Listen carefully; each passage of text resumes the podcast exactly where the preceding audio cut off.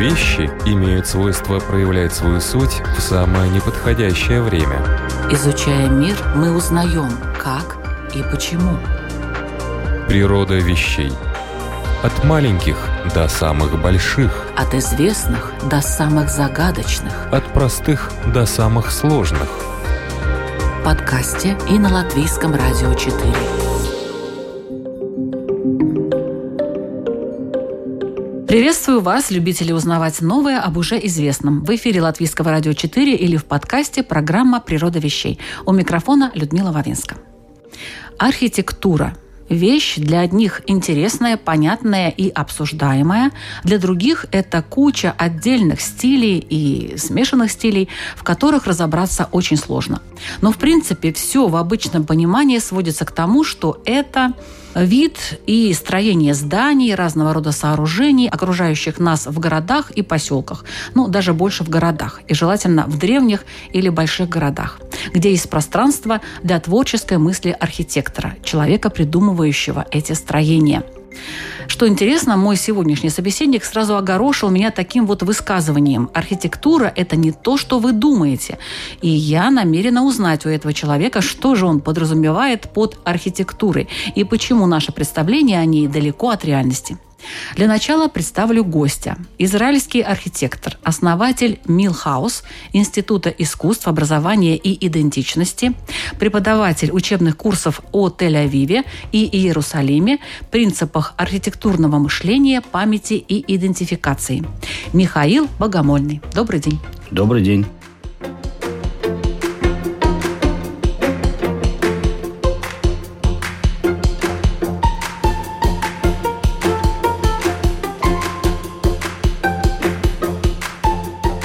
Вот вы предложили задавать вопросы про архитектуру по нескольким кругам. А вообще вот круг, геометрическая фигура часто используется в архитектуре? Несомненно, геометрия не имеет отношения к архитектуре, так как э, через нее есть возможность создать фигуративность, ту или другую. Но, в общем, это разные направления мысли, которые сложились в течение многих веков, которые отдавали форме или геометрии центральную позицию в архитектуре или вторичную? Ну, например, Древняя Греция, Древний Рим.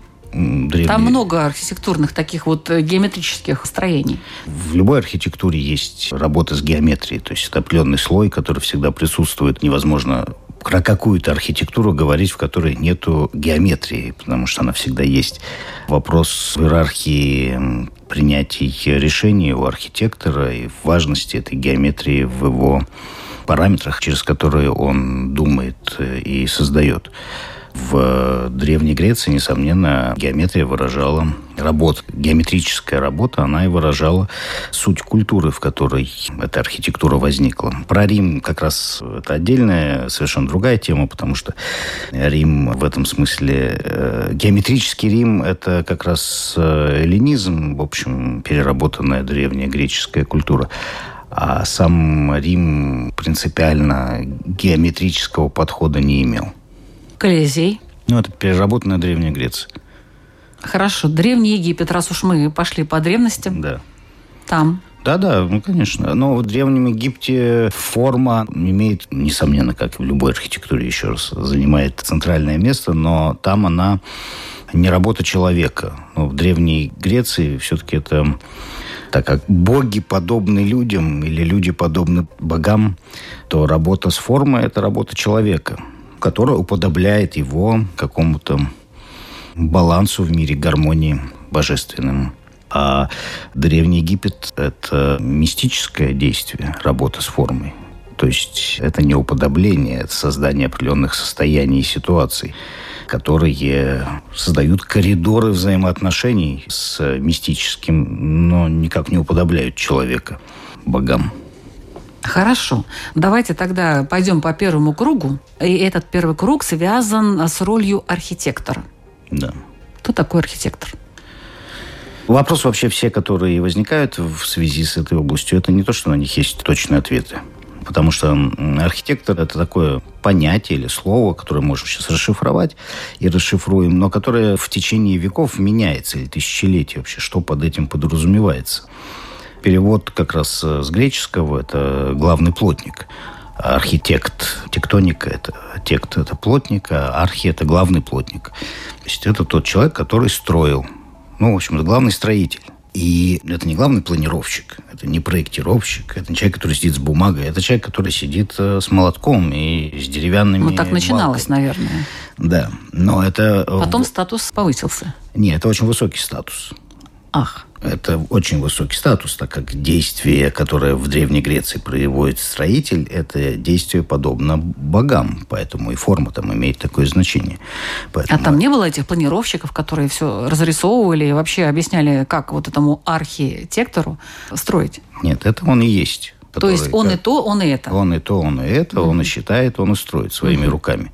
Ему не можешь прийти строитель и сказать, ты ничего не понимаешь, ты там что-то начертил, непонятно что. А вот жизнь устроена-то на самом деле вот так вот.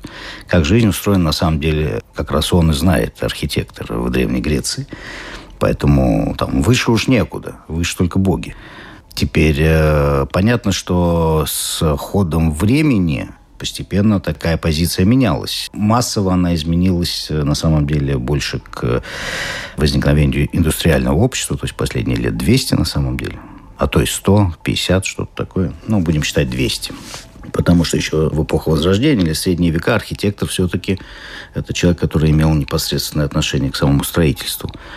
Но когда появляется промышленное строительство или какое-то индустриальное строительство, то архитектор постепенно, как и многие другие профессии, во-первых, происходит дифференциация, появляются инженеры, появляются архитекторы еще на момент, э, который мы говорим, там, если брать идеальную модель, в Древней Греции нет никакого инженера и архитектора. Есть архитектор.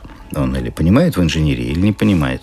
В индустриальной э, среде нужна дифференциация. Слишком много появляется разных элементов и сложных процессов, которые, по сути, один человек выполнить не может. Ну, например, давайте их назовем. Что это за процессы такие?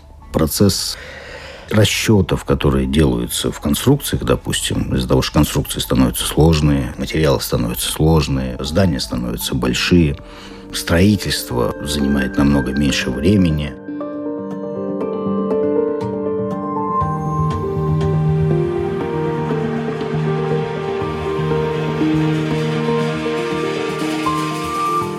Мы очень часто воспринимаем э, строительство сегодняшними мерками, то есть сколько оно идет. Ну, сколько строится небоскреб? Три года, четыре, пять. Затянуло строительство, 10 лет он строится. Но он не строится 150 лет, или там 100 лет, или 70 лет. Когда мы говорим о каких-то крупных постройках, то мы говорим о таком периоде времени. У нас есть определенные напоминания в нашем мире до сих пор о такой форме существования и такой длительности. Это Саграда Фамилия в Барселоне. Гауди, которая строится последние 130 лет, и она еще не достроена.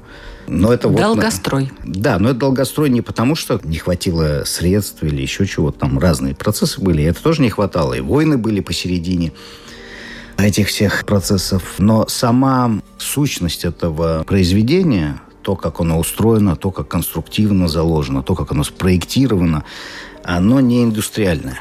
И поэтому он продолжает строиться тоже долго. То есть там создана была почти уникальная, индустриальная, чтобы достроить уже какая-то аппликация для того, чтобы... Аппликация, в смысле, не компьютерная, а производственная, для того, чтобы как-то убыстрить этот процесс и все-таки ввести его в какую-то конвейерную форму строительства. Но так она не конвейерная изначально, поэтому так долго строится. Но если посмотреть относительно других такого уровня произведений зданий, то, в общем, нормальное количество времени оно строится. Даже, даже Так, быстро. Ну так процессы-то какие? Почему разделили архитектора и инженера? В первую очередь, потому что все внутренние скорости и материалы, и процессы проектирования, они во много раз усложнились, скорости увеличились. И чтобы в этот момент создать что-то, нужно разделить это между разными профессиями. Просто человек не в состоянии такого объема знаний э, иметь. Что еще важно, что автоматизация индустриализация, она создает зазор между рукой человека и между результатом того, что рука это делает. Потому что плотник его разделяет от материала, его разделяет 10 сантиметров лезвия пилы или 15 сантиметров молотка. Это все, что его разделяет. Он держит молоток в руке. Он не сам, конечно, рукой гвоздь вкручивает.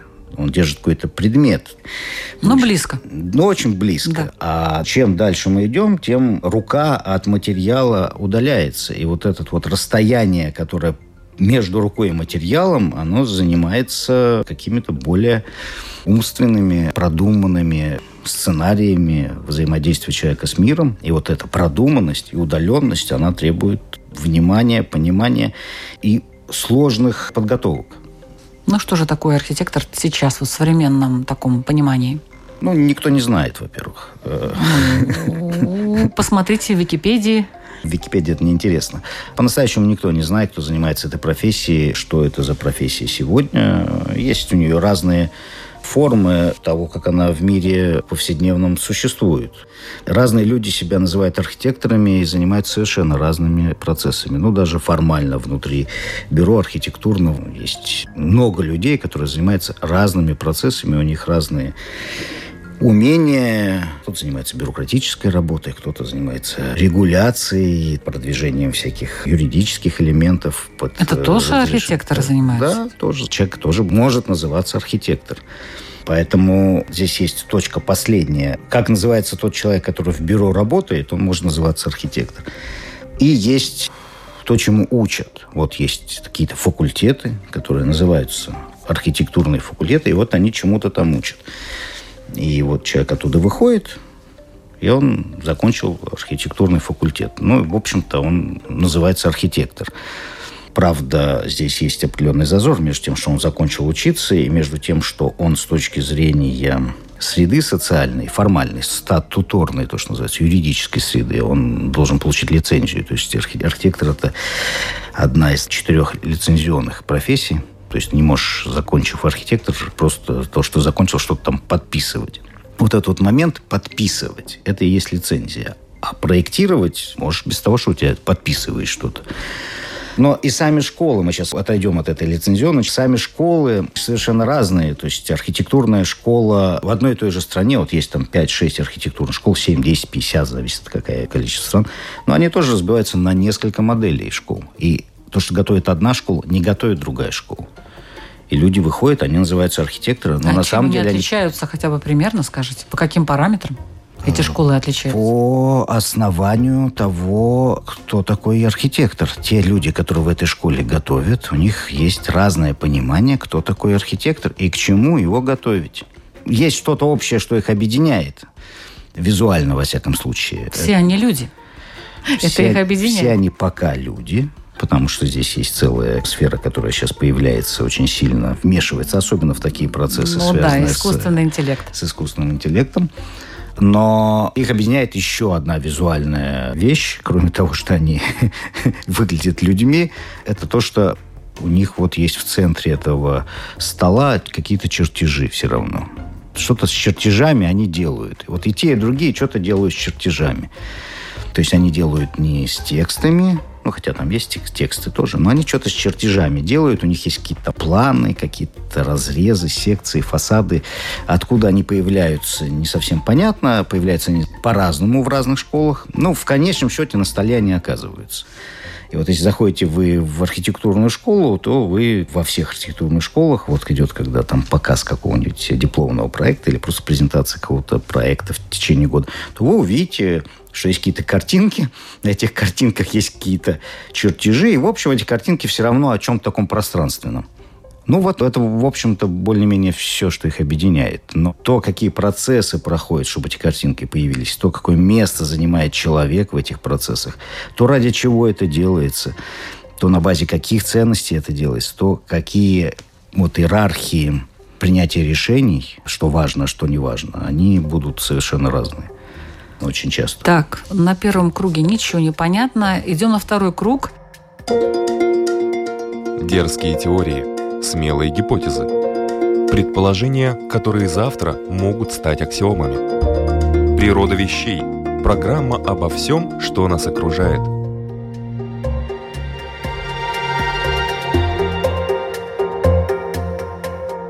Архитектура – это что?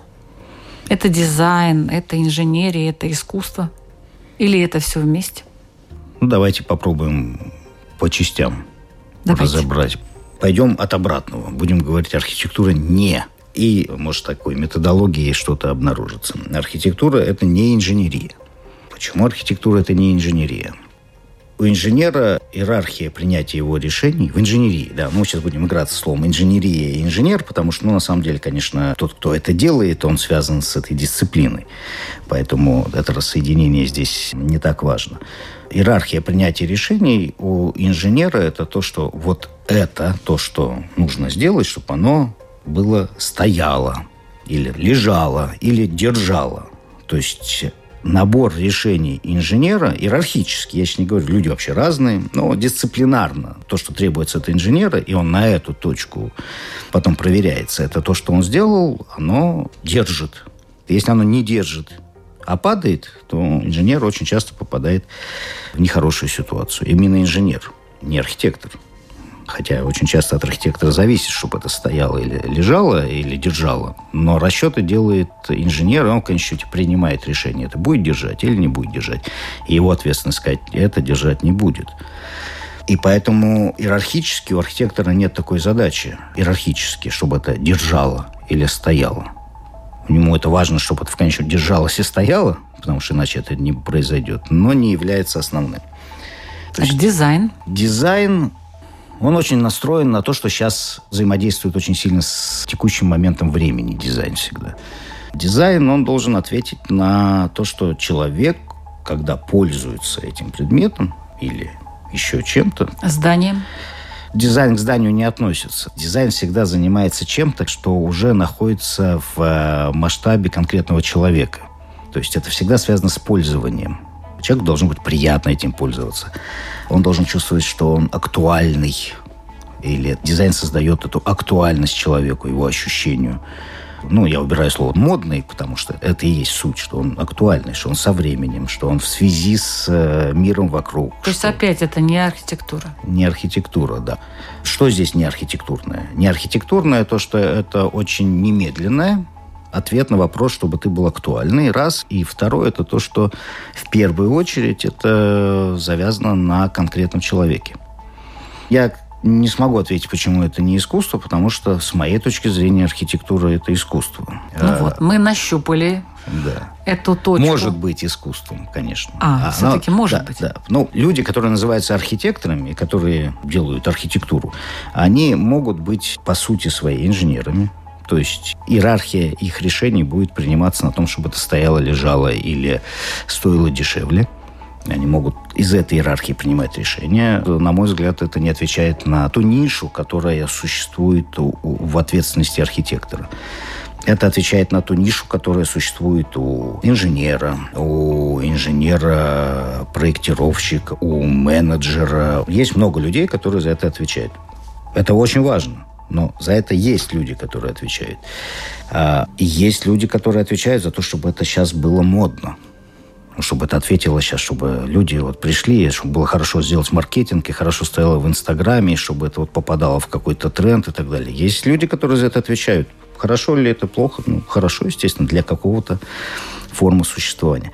А у архитектора просто другая ответственность. Если он начинает занимать вот эту нишу, а не эту, то он себя сбрасывает социальную ответственность. А, а какая у архитектора социальная ответственность? А у архитектора социальная ответственность – это создавать форму коллективного существования. Архитектор не работает под одного человека. Он всегда работает в ответственности коллективной. Создавать ее на связи между прошлым и будущим. Потому что здание в отличие от дизайна, дизайн, интерьер, да, допустим, дизайн, он в этом здании поменялся, я не знаю сколько, десятки раз. И поменяется еще десятки раз. А вот это вот здание стоит 120-130 лет. Ну и, наверное, еще будет стоять лет 300. А может 400, а может 500. То есть архитектор работает с этим временем, которое он не может переживать.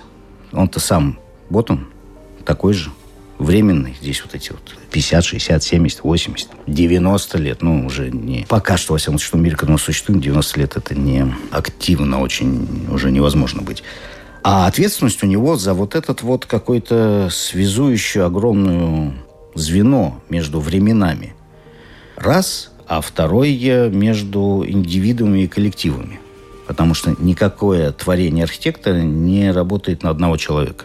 В отличие от дизайна, который может быть на одного человека или сделан под одного человека, или пользуется им один человек, или дизайн квартиры. Он под конкретного человека. Архитектор не делает работу под конкретного человека. Он делает связку.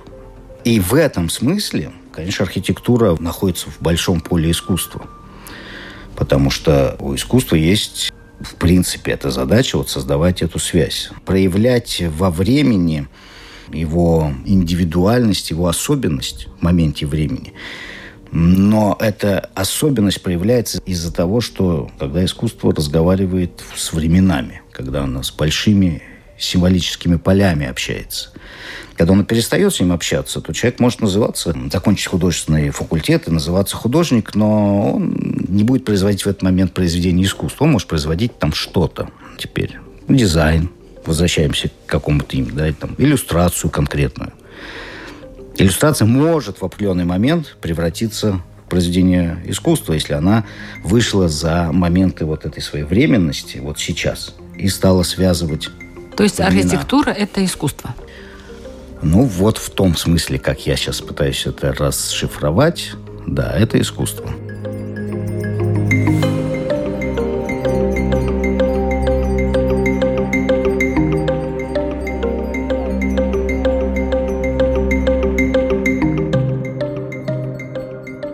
Вы слушаете программу «Природа вещей». Сегодня мы говорим об архитектуре с Михаилом Богомольным, израильским архитектором, человеком, который изучает принципы архитектурного мышления, памяти и идентификации. И следующий круг вопросов – это про архитектуру и город –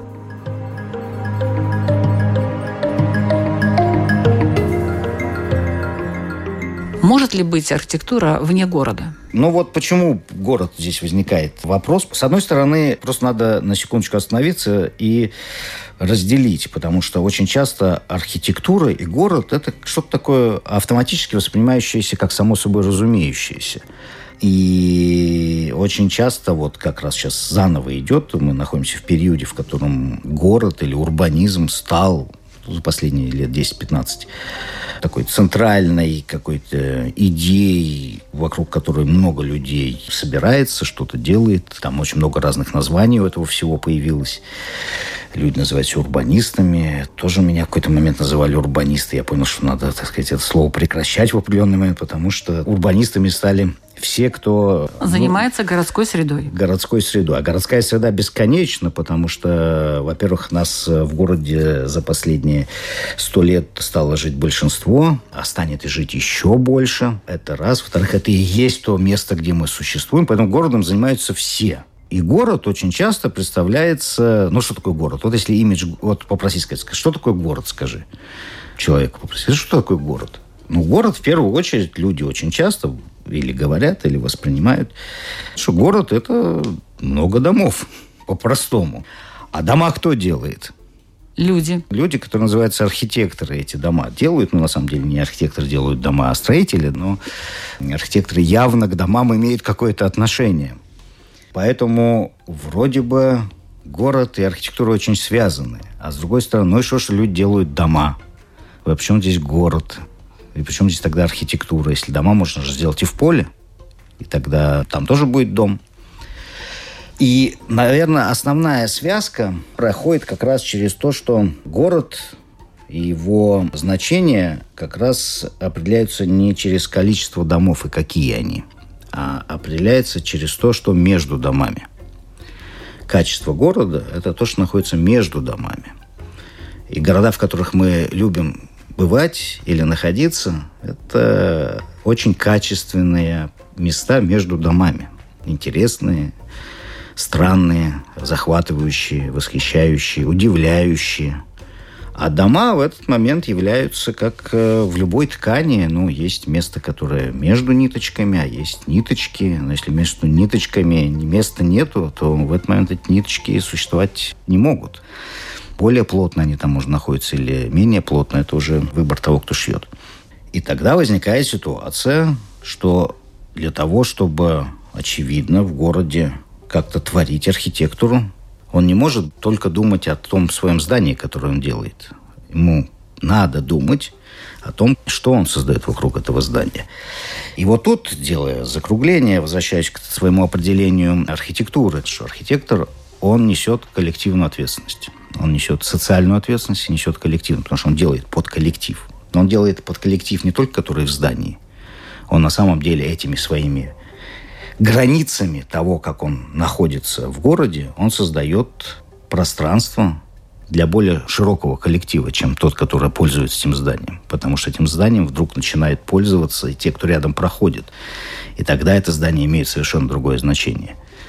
И это переворачивает в сегодняшнем понимании. Это очень важно, что то, что вот я сейчас говорю, это, на мой взгляд, я там не был, это мой, моя интерпретация, в общем-то, совершенно понятно было там архитекторам эпохи Возрождения – то есть для них вопроса не было. Что они делают? Они делают здание для вот того, что как оно там спланировано внутри, или они делают какое-то произведение, какое-то пространство, которое должно создать вокруг себя и с другими жизнь новую. Ансамбль.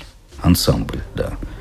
В буквальном смысле. Но тема ассамбляжа, в принципе, возвращается. Мы пережили и находимся еще во многом в концепции, в которой э, родилась, наверное, в 70-е, 60-е и до сих пор довольно сильно влияет на то, как воспринимается архитектура. То, что архитектура – это объект, а не ансамбль. Есть здание, вот объект. Вот архитектор пришел, повыпендривался. Вот чем ну, больше повыпендривался... Некоторые архитекторы, в принципе, только здания создают. Никакой окружающей среды они да, не ну, облагораживают ничто вокруг. Ну, есть разные ситуации, разные люди, по-разному мыслятся, и это не то, что я с каким-то прихожу, а я вот ну, по-разному. Не-не, ну вот э, разные, вы сказали, да. что сейчас э, ситуация другая, и архитектор должен думать об окружающей среде, то есть не только здание, но и что вокруг.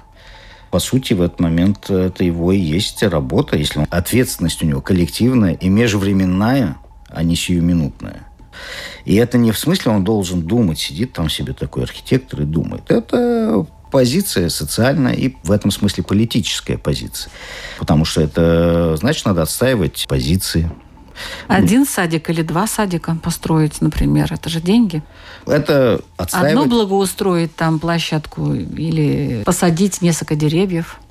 Да, ну там разного уровня есть решения, как участвовать в этом коллективной ответственности. Но очень часто это, значит, возникает потребность архитектора быть человеком, который э, именно приносит в этот коллективный разговор тех, кто планирует и строит, это и есть его ответственность принести этот разговор Потому что у остальных свои ответственности. Кто-то ответственен за то, чтобы это держалось, а кто-то за то, чтобы лишние деньги не потратить, а кто-то, чтобы ответить на модные актуальные тренды. А у архитектора ответственность как раз принести вот это вот мышление, этот разговор о коллективной ответственности социальной за ту среду, которая там создается она в этот момент и внутри действует, эта среда. Это влияет и на внутреннюю, и на внешнюю сторону. Это не в смысле он теперь внутри не важно что, а главное тут архитектор занят этой границей между внутренним и внешним. И поэтому он не может создать внутри ужасно, а снаружи работающее. А не слишком ли много ответственности у архитектора? Получается, по вашему мнению? Какая есть, вот такая вот у него ответственность. Но это ваше видение, да? Ну, естественно не сам по себе, конечно, это видение у меня появилось. Я принадлежу определенной школе, которая так воспринимает и понимает э, архитектуру. Но вы считаете, что не все так воспринимают и понимают? Раз есть разные школы и да, да, принципиально конечно. различающиеся по концепции. Да. Чем должен заниматься архитектор. Да. Но вы считаете, что ваше направление самое перспективное и ну, я не знаю, перспективное, но я считаю, что оно построено Правильно. на базе ценностного подхода. То есть она построена на базе этики. Дерзкие теории, смелые гипотезы. Предположения, которые завтра могут стать аксиомами. Природа вещей. Программа обо всем, что нас окружает.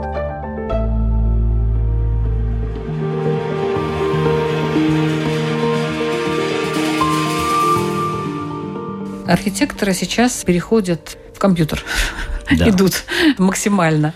Вообще вот эта практика жизнедеятельности в онлайне, она что-то меняет в профессии? Вот раньше рисовали, рисовали по 10 э, листов ватмана, а один, 10 это минимум, а то и больше. какой-то там, не знаю, подъезд, только один, со всеми особенностями. А сейчас это запросто в компьютере, это программку. Закинул данные, и она тебе нарисовала. Это вообще что-то влияет в мышлении архитектора? Это создает много вызовов, несомненно. То есть влияет. Или наоборот, он нет. Э, думает, ну, о, пожалуйста, надо, вот я вам сделал за час всю документацию. Берите, делайте. Давайте так. Здесь, во-первых, тренды, которые сейчас происходят, мы их нащупываем. А что же они несут? Вы-то анализировали? Вы да. можете уже сказать, что они несут? Есть какие-то вещи, которые уже состоялись, и про них понятно, что они несут. То в компьютере работают последние 30 лет архитекторы. Ну, чем дальше, тем больше. Последние 20 лет э, точно уж все работают в компьютере. Там непонятно... Даже самый-самый маленький архитектор там мне работает. Там мне понятно, что это несет теперь. А появление возможностей искусственного интеллекта, не интеллекта, но искусственной среды решать многие функциональные задачи на данный момент, а что там дальше будет непонятно, то это совершенно новое и еще не очень понятно, что оно несет. Есть много спекуляций, что оно несет, или много попыток такого визионерства. Ну, ваше да. мнение? Что оно несет? Я думаю, что в том понимании архитектуры, которое я здесь озвучиваю, оно несет достаточно много пользы. Потому что место архитектора в этой концепции, которую я озвучиваю, оно не находится под э, страхом исчезновения. Потому что место архитектора здесь э, этическое, а не технократическое. С точки зрения технократической, если заниматься архитектурой как вкладыванием каких-то задач, которые надо решить, то есть так функционально и рационально, и четко можно выделить, всегда определить эти задачи, они находятся в области рацио, то, конечно, для занятия такой архитектурой э, Artificial Intelligence несет безработицу, потому что он заменит это. Вот еще лет 15 назад для того, чтобы быть в тренде и работать архитектором, нужно было больше заниматься не мышлением архитектурным, а программы архитектурные учить. Для такого направления архитектуры это тоже несет безработицу потому что вот это все умение программировать на компьютере, в общем-то, не очень такое уж умудренное в архитектурных программах, но оно будет заменяться сейчас штукой, которой ты будешь ему словами говорить. Программу знать самому не надо. Будет создаваться еще более расстояние между делаешь руками и тем, что там производится. То есть мы перейдем совсем. А вот понимать, что такое архитектура, как она работает, как она создает э, вот эту вот связь между временами через пространство. Это не философия, выкладка философская. Это реальные пространства, реальная фигуративность. В конечном счете реальная геометрия то это мышление пока что и связанное с этикой того, какие ценности оно создает, пока что оно не находится под страхом исчезновения. Наоборот, проявляется вот это вот то, ради чего человек существует. Человек же создан не для того, чтобы целыми днями быть... Э, метафорики он создан для разного, в том числе и для того, чтобы себя целыми днями пытаться пропитать, но он не создан только, чтобы выживать. Он создан, чтобы создавать. Но вот появляется много времени, чтобы создавать. Но тогда надо уметь создавать. Создавать, потому что это находится за пределами функциональных задач. Это начинает быть на связи с тем, как человек чувствует себя в мире, как он чувствует с другими людьми. То есть появляется чувственность. В этом смысле это и есть искусство. Возврат, да. А функционально Artificial Intelligence заменит все эти проблемы, которые возникают сегодня. То есть сейчас архитектура – это искусство человека, Творца? Ну, сейчас оно разное, но оно, на мой взгляд, идет туда, что те, кто вернутся к архитектуре как к искусству, у тех есть дорога. Те, кто находится сегодня вот в этом функционирующем технократическом отношении к архитектуре. Я говорю про самих людей, которые внутри дисциплины. Мне кажется, там тупик, потому что вот эта вся штука делает это лучше и быстрее. Так же, как и компьютер намного лучше делал эти чертежи руками. Я еще помню моих преподавателей, я сам такой же бурчал. Ну как там, ты ж думаешь через руки. А потом я стал работать с ребятами из нового поколения, но они думают через компьютер и прекрасно думают. Не хуже, чем я через руки, они просто через другую среду думают. А сейчас эта среда у них исчезнет у нового поколения. Надо будет думать еще как-то. Поэтому в принципе, вот мы находимся в новом изменении самой профессии. Вот в этом, то, что вы вначале спросили, прекрасный вопрос, да, какая там. Вот этот молотком прям был Потом вроде расстояние стало больше, больше, больше. А сейчас на... еще больше становится. Но вот это еще больше теперь требует еще большей какой-то сосредоточенности. А в чем же особенность человека? Что у него такое есть особенность, что отделяет его от компьютера? Это как бы потрясающий вопрос, который формируется сегодня. И, наверное, многие профессии, но архитектор уж точно во фронте этого вопроса оказывается.